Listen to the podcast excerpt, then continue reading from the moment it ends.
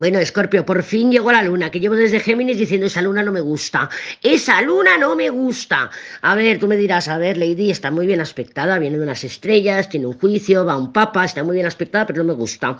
No me gusta porque es un ángulo ciego, no sé por dónde viene esta luna. Esta luna puedes hablarnos de tus miedos, de tus inseguridades, sí. Puede hablarnos de que eh, estás modificando, porque recuerda que la luna tiene eh, la habilidad de transformar el tiempo y el espacio, ¿no? Porque dilata el tiempo, pero también es la mentira, el engaño, la máquina de humo, también es de falsas ilusiones, falsas eh, conversaciones, falsas palabras. Entonces sí, unas estrellas papa nos hablarían de una conversación sincera, pero con la luna ahí, no sé si es autoengaño, escorpio, o estás engañando a otros con consciencia, porque hay un juicio ahí que nos puede estar hablando de que eres consciente. ¿Para qué? Pues para conseguir algo con ese loco, para conseguir un avance, para conseguir tus propósitos. Entonces, a mí esta luna no me gusta demasiado, si es tu entorno, eh, no te fíes de habladurías, si tú me dirás, no, porque es que lo he visto publicado, que el Pepe está con otra, yo no me fiaría, si eres tú, ten cuidado, ten cuidado, porque con un colgado ahí fácil que luego se te ponga en tu contra, porque el colgado la vuelta a la situación también,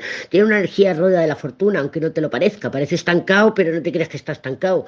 el colgado, cuidado con el colgado. Ya cuando lleguemos al tarot 101 colgado ya te lo explicaré. Pero bueno, ahora mismo, con esta luna, no te fíes de tus ojos, no te fíes de tus oídos, cuidado con lo que dices, cuidado con la información, mm, revisa la información que consumes, ya no solamente la información, revisa todo lo que consumes y si no se te cumplen eh, los pronósticos de esta semana, pues con la luna ya sabemos que dilatan el tiempo y probablemente se den la semana que viene.